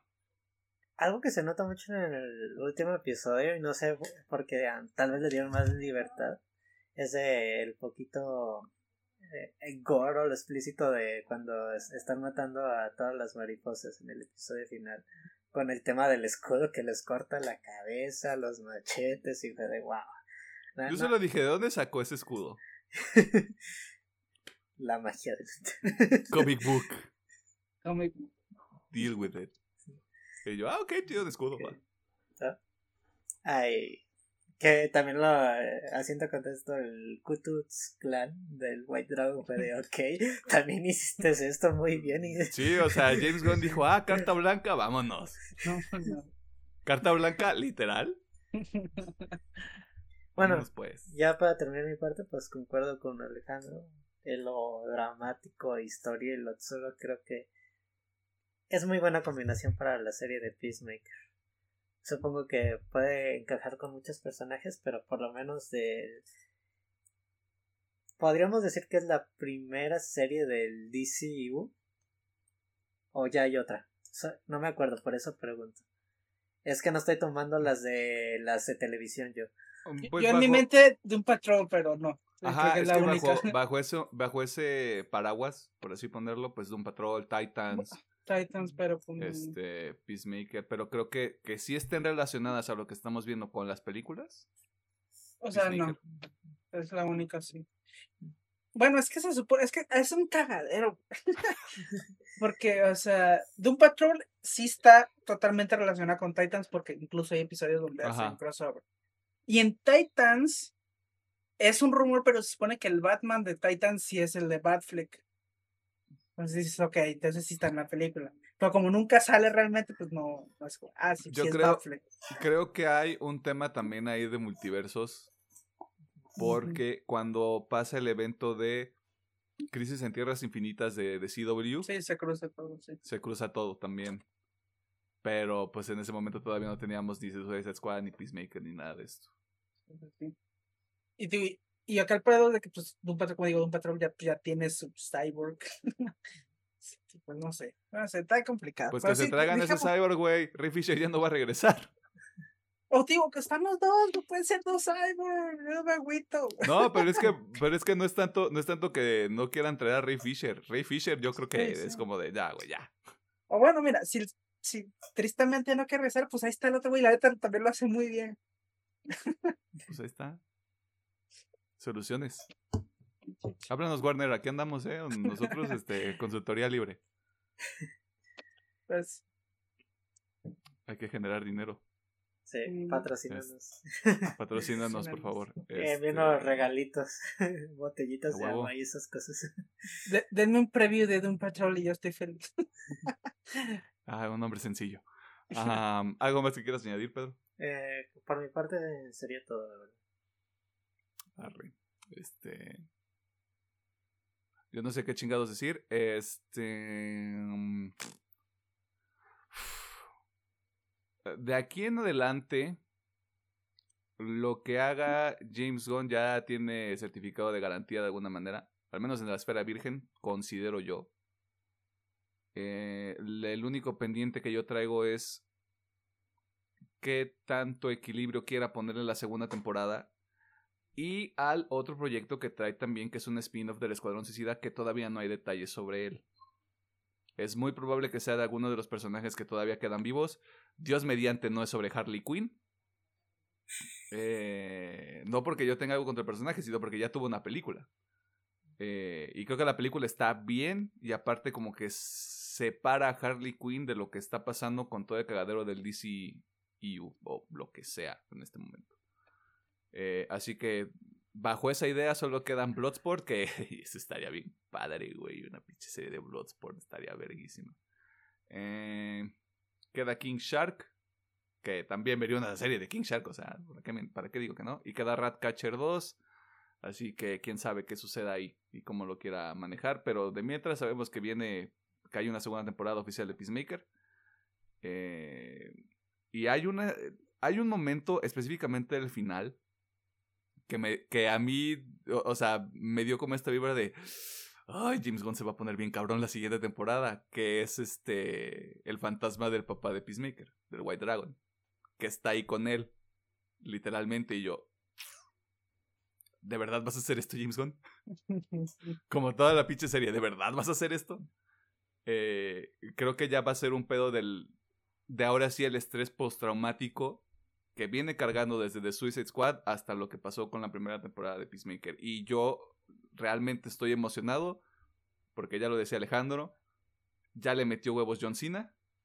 Digo, ¿sabes qué? Si ya me dieron la confianza, si ya estoy aquí, si ya tengo voz y voto, porque al parecer líneas que aventó John Cena en la serie son improvisadas. Improvisadas. que, ok, este, creo que Peacemaker es una muy buena oportunidad para él. Y en cuanto, algo muy similar a Henry Cavill.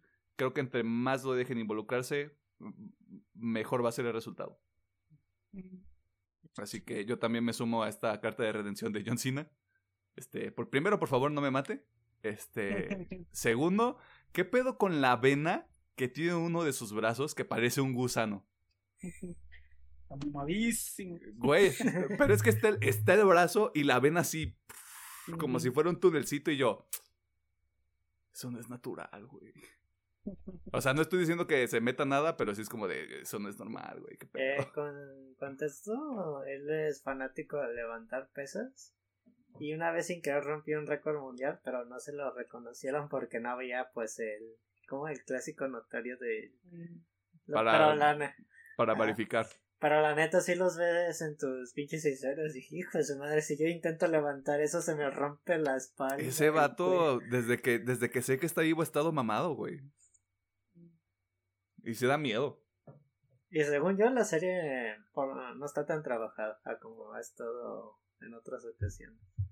Mm, Pues mira, ya Bueno, es depende que de... ya también ya tiene 44 años el señor. Ah, Digo, ¿siguen, siguen, la, ¿siguen las luchas o ya no? Creo que no regresa de vez en cuando, ¿no? Eso sí sé. Eh, sí, regresa eventualmente, pero así jornadas muy pequeñas, de uno o dos meses, y ya se vuelve a... Como ya está más metido pues, en el mundo del cine, pues ya no tiene tiempo para las luchas. Aunque nomás el contexto dice que si le gustaría uh, una... Antes de retirarse, agarrar seis meses de pura lucha libre, se retira y ya se va de lleno al cine. Pues yo creo que ya es el momento, güey, porque después de esto... Sí, de- obviamente estoy seguro que caso igual que Batista de Bautista va de, lo van a llamar para varios proyectillos. Sí. Y de hecho el que me llama la atención, según yo va a tener una película con Leonardo DiCaprio, creo que es una de, de Netflix. Creo que todavía está muy escondido el proyectillo, pero pusieron el cast y sí me sacó de onda. Ah, va a tener una película con, con DiCaprio. A ver, vamos a buscar en la Deep Web y con la Deep Web me refiero a Google.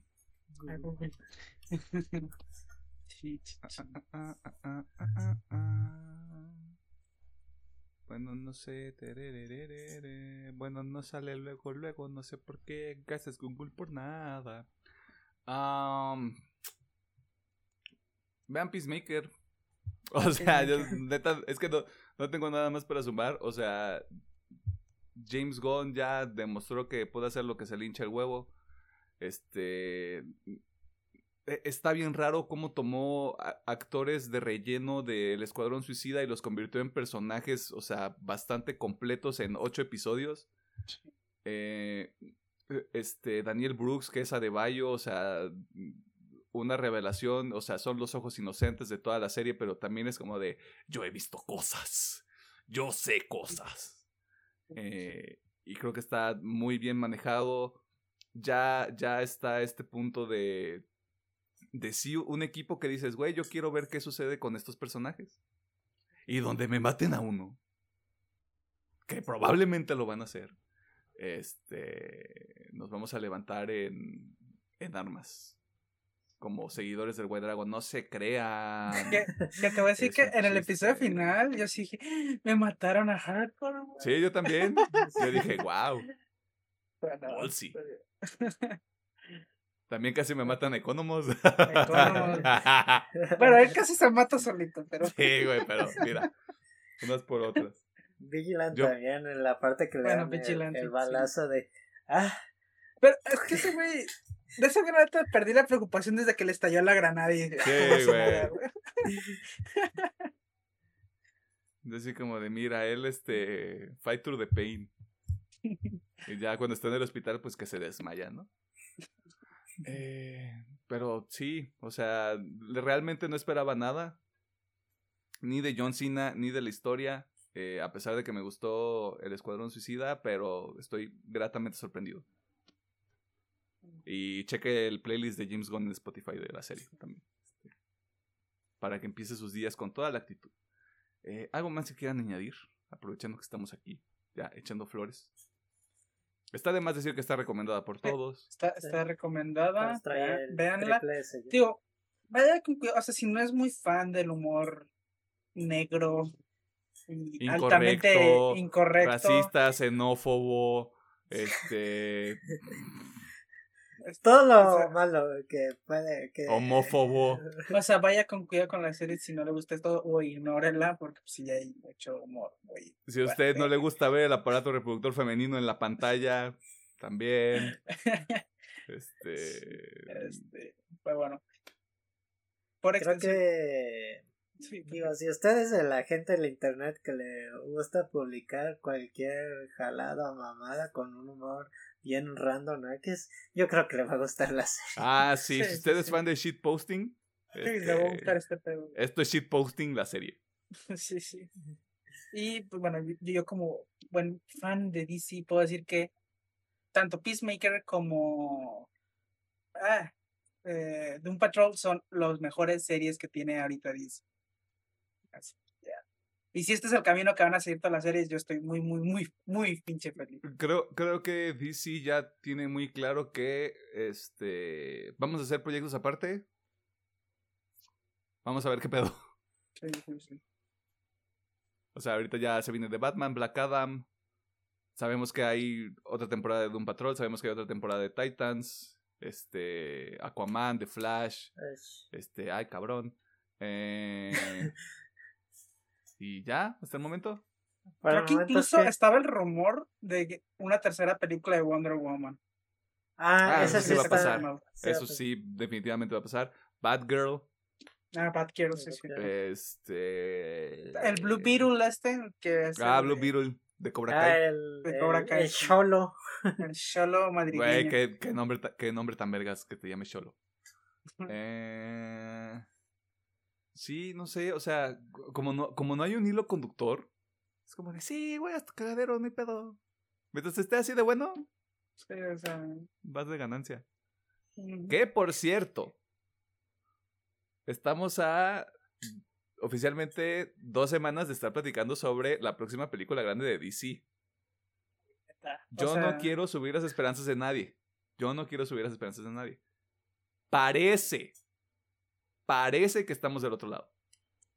parece. O sea, yo, Parece. yo no me quiero emocionar, pero ojalá que sí esté muy bueno. Ojalá es que... que- sí esté muy bueno. ¡Oh, no puedo! O sea, Eh. todo pinta para que sea un peliculón, pero todavía no, no, no hay que hacernos ideas. O sea, Aquí les ahorita, hacemos una ahorita advertencia, chavos. Dura de tres horas. Váyase tres horas. Si, si va a ir al ustedes, baño, como, si ustedes como yo, compres un pañal. Compres un pañal. Esto está cabrón. o, o no tome agua. eh, O, no tome agua. antes. Llegue deshidratado, deshidratada y deshidratade. Si la película es lo suficientemente buena. Mira, yo voy a decir esto. Si la película es suficientemente buena, yo no me voy a parar al baño. No me paré al baño a ver cuando fui a ver Nightmare Alley. Solo voy a decir eso. No me paré al baño cuando fuimos a ver Doom. No es cierto, sí lo hice. Mentí. Este, no fui al baño. No es cierto, sí fui, a ver- fui al baño cuando vi Spider-Man No Way Home. No fui al baño cuando fui a ver Endgame, güey. Ah, cierto. Endgame duró tres horas. Me mamé. Sí, ay, me sí. mamé. Me acuerdo, así que cuando ese como la vimos juntos, me acuerdo que cuando se acabó corriste al baño. Sí, güey, o sea, ¿cómo me iba a ir? El pinche cuadro de Capitán América contra todo el pinche ejército de Thanos y yo, ¿cómo voy a ir al baño ahorita, güey? Pásenme un pinche vaso y ahorita yo improviso algo, güey. Este, pero sí, este, de Batman dura casi tres horas, prácticamente tres horas con anuncios. Tres horas y media, entonces. Tres horas quince. Ya vi más o menos que duran como 15 minutos los anuncios. Ah, ok. Este, tal vez 20 minutos a lo mucho. Eh, pero pareciera que estamos del otro lado. No hay comentarios sobre los personajes. Simplemente es como de. Good. Y ya el, el Batman está diciendo, güey. Trilogía, papi. Mr. Freeze. Uf. Mr. Freeze. La corte de los búhos. El vato ya anda. Yo quiero más, proponer. Me gustaría volver a ver al pingüino. ¿Hace cuánto que no vamos al pingüino en una película de Batman? El pingüino. Creo que desde las de Norton. Las de Michael Keaton. Batman. Eh, Ah, ese Burton, exacto. No, pero el actor es Michael Keaton. Pero sí es eh, dirigido Ah, por. Tim Burton. Sí, o sea, pues hace cuánto no vemos al pingüino, mamá. Ya. Es, es, lo mismo que con el Riddle, hace un chingo que no veíamos al Riddle y está muy chido verlo de nuevo. Y pues sí, también, o sea, Zero es como. Este, esto puede estar mal el dato, pero según yo, el pingüino no sale mucho en la película. Eso sí lo sé, porque el mismo Colin Farrell lo ha dicho. Sí, sí, sí. Pero hay una serie y sí va a salir ahí. Oh. O, o se, se, está, se está preparando como una serie porque sé que sí va a salir Jeffrey Wright, que es el comisionado Gordon de este universo de Batman. Creo que por ahí va a estar Colin Farrell y no sé qué otros personajes, pero sé que hay una serie aparte. Ah, tal vez ahí lo veamos más. Y la Soy Kravitz ya se anda ligando al Pattinson, ¿eh? Así que. Está bien, está bien, güey. ¿Sabes, ¿Sabes, ¿Sabes cuál es el único pedo? Robert Pattinson ya tiene pareja. Ah, ¿sí tiene? ¿Tiene pareja? Sí, güey. ¿Quién? Yo, yo busqué yo ya, mira, yo ya estoy en la chisma y yo me ando informando. Yo ya estoy así como de yo quiero hype. Y salió en Jimmy Kimmel y vio la, dice, estaba platicando que vio la película, un corte este, principal con Matt Reeves. Y que estaba con su morra y su morra así como de, no mames, está bien verga la película, güey. Ah, no dijo quién es su morra. Eh, es que justamente porque es privado entonces, porque yo busqué también justamente cuando Pedro estaba viendo lo de la entrevista esta con eh, Soy Kravitz. Que le dice, ah, que es mi Batman favorito y el vato pues se chivea bien macho. El vato bien chiveado, güey, sí, yo también lo vi, yo como de, y, yo busqué, dije, pues vamos a buscar si en Wikipedia o Google ah, dice, pues, o fotos que se hayan filtrado con su nombre y no, bueno, no hay nada. No, es que el vato también, el vato, el vato es mañosillo, porque le decía el Jimmy Kimmel, ¿ya me vas a decir dónde vives? Porque en todas las entrevistas dices que vives abajo de un puente, que estás viviendo de hotel en hotel. Así, el, el vato bien, bien este, reservado, güey. Ese vato también es ñoño, güey. Este. Ese vato y yo podemos ser compas. Eh, y le decía, no, pues ahorita como toda la de Batman se produjo en Londres, pues anduvo viviendo ahí en, en Londres, en el Reino Unido. Pero así, bien este de. Sí, tengo una morra. Está viva. Saludos. Saludos. Pero mira, si mi Soy Kravitz ahí quiere este. Quiere el Batman. Está en la cancha del Batman. Acá, acá. Bendiciones. Este. Pero eso fue todo sobre Peacemaker y un poquito de, de Batman, que no ha salido. Ah, si está de acuerdo con estos comentarios, con nuestro análisis, este. Pues sí, ahí están las redes sociales, está la sección de comentarios en el YouTube, Facebook una partida más, Twitter arroba UPM oficial, TikTok e Instagram arroba UPM-oficial. Si usted no está de acuerdo, este, vaya a chingar a su madre. Eh, porque de todas maneras, si usted no le, le pone un dislike al episodio, le pone una estrella, es interacción y a nosotros nos sirve mucho. Ah, vayan a dejarle más dislikes al video de Alien. Me vale verga. ¿Saben por qué? Porque Ridley Scott ya, ya se le fue. Ya no está dirigiendo a Alien. No va a ser la serie. Ya, sangre nueva. Vámonos, para el real. De aquí para adelante. Eh, y también gracias a la gente que está viendo el video de Un lugar en silencio parte 2. O sea, un beso a todos ustedes.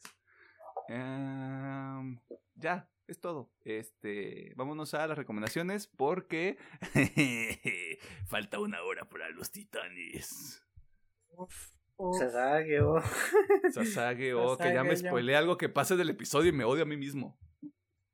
Chale. No les voy a decir, no les voy a decir qué es y no voy a decir nada más. Este, así que pórtense bien. Y no spoilen a la gente. Por favor.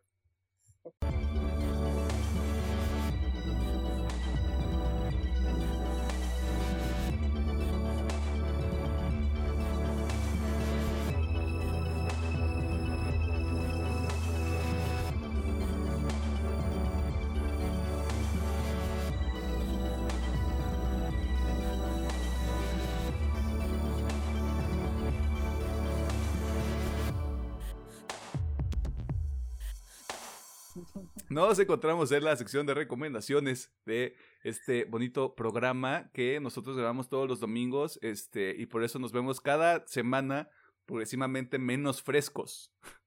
No porque tengamos COVID.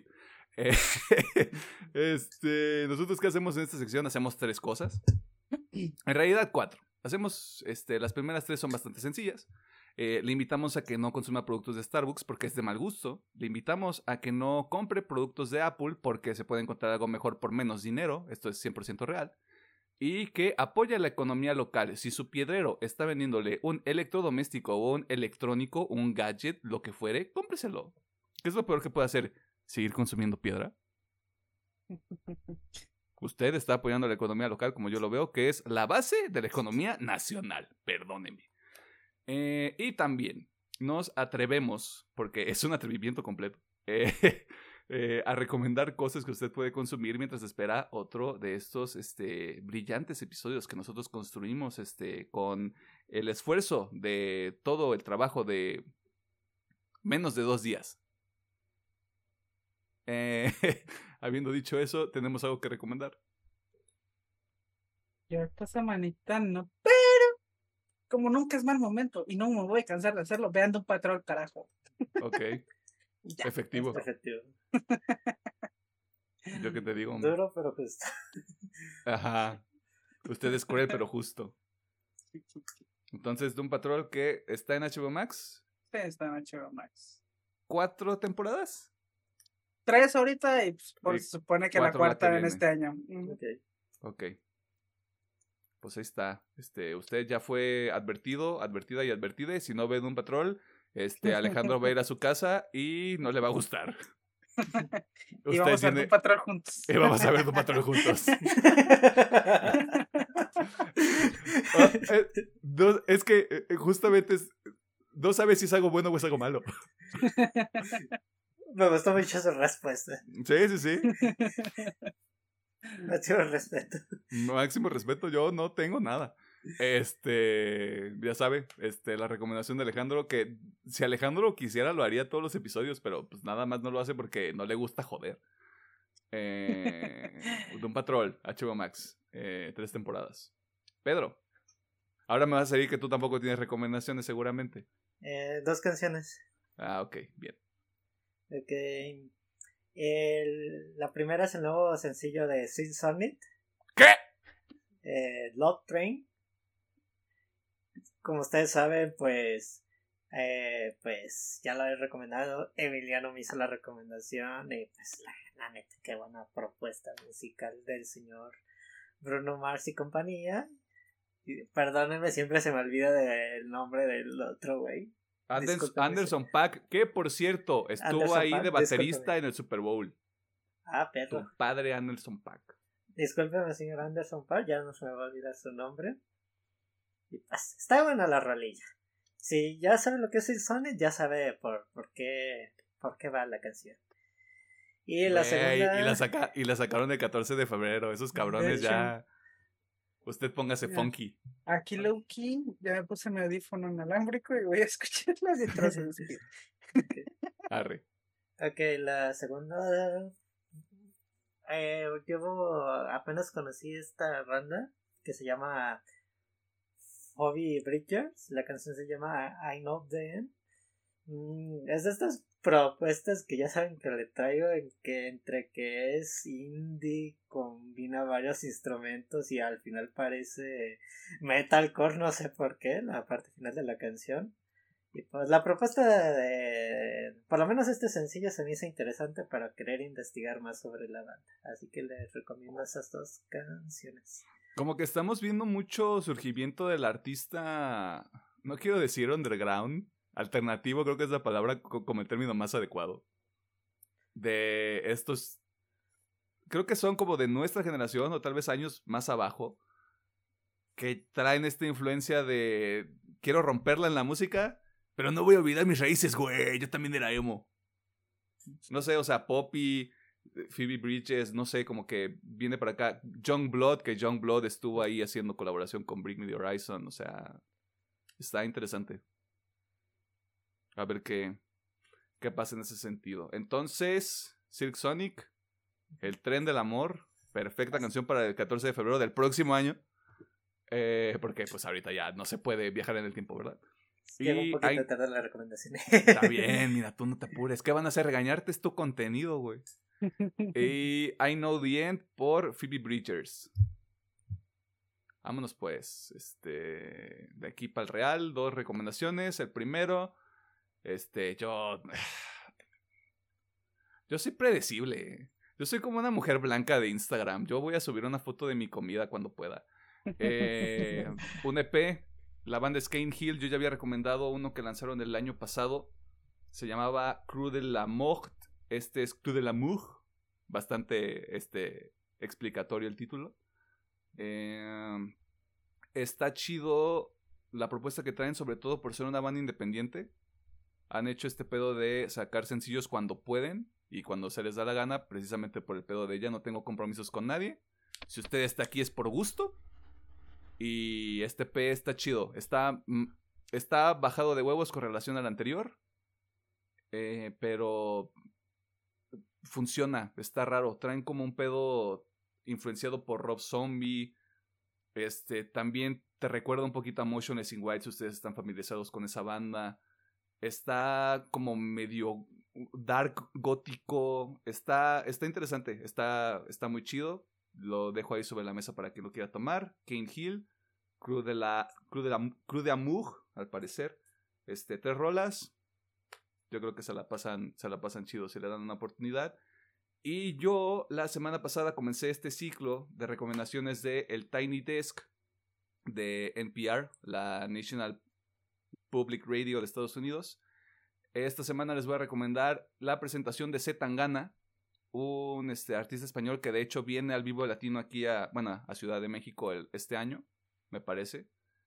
Eh, si usted es uno de esos mamadores, mamadoras, mamaderes, eh, que dice, güey, es que yo soy mexicano, pero vivir en España es mi sueño, güey.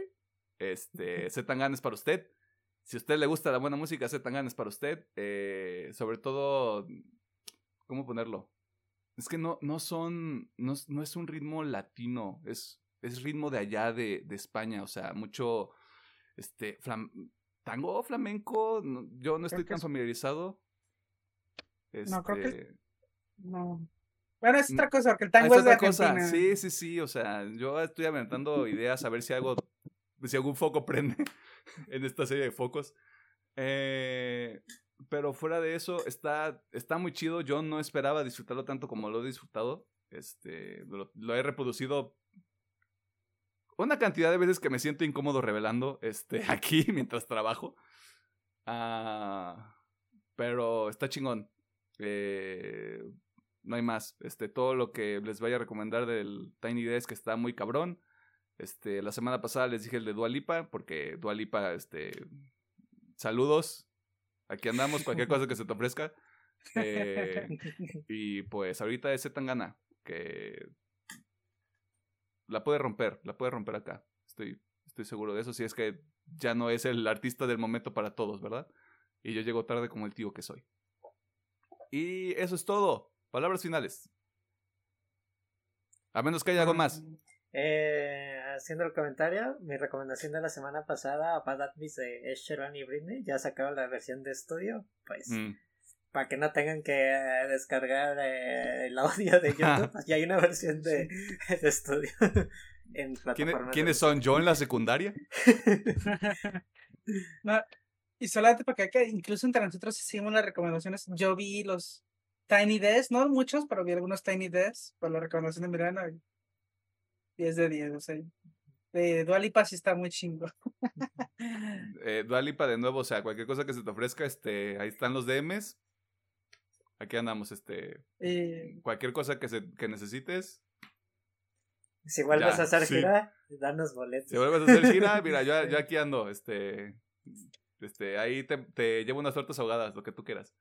Eh, o sea, acabo de escuchar la decir Sony también está muy chingona. yo ahorita, yo ahorita voy para allá. Eh, ok, palabras finales, ahora sí. Um, Eat mm. peace, motherfucker. Eat peace, motherfucker. Me late. Este, ingeniero, por favor. Muchas gracias por vernos, por escucharnos, por sus interacciones, por todo lo que hacen. Agradecemos mucho. Por ver los eh, videos de películas viejas que yo no los entiendo, pero háganlo, está bien ya. Voy a abrazar el caos. Hagan lo que más les guste. Este, que pasen una bonita semana. eh, ojalá que leve con el trabajo, si es que trabajan, o leve con el estudio, si es que estudian. Y si no hacen nada, pues, pues también se leve, ¿por qué no? Pues qué chido, o sea, díganos si tiene ahí como inversiones pasivas o algo, porque yo ya no quiero trabajar. Sea feliz. Sí, este, cuídese del cobicho que allá no está rondando, eh, tenga sus precauciones. Y pues nosotros nos vamos y nos vemos la siguiente semana. Y coman paz, hijos de puta. Ay, Como sí, en ustedes paz. son millonarios y nos quieren patrocinar para que dejemos nuestros actuales trabajos también. Ahí está, ahí están los DMs abiertos También. en todas las redes sociales. Sí, sí, Creo. No sé si les pusimos algún pedo de privacidad. Yo creo que no, porque no Eh, no. sabemos de eso. Creo que no. Eh. No, Ahí está. no, no este, sé. Inténtelo y si no, ya veremos. hacer. y si no, ya nos arroba. Oigan, pendejos, les quiero escribir y no me deja. Ok, Ok. vemos. Espérese, mijito, ahí voy. Ay, mijito. Cada, cada día siento más real este meme de El viaje de Chihiro. No es fácil ser anciano. Ah, vámonos, porque Ah. falta media hora para los titanes. Vámonos a Bueno, los más. Coman paz, perras. Nadie lo ve venir. Es como el 24, güey. Nadie lo ve venir.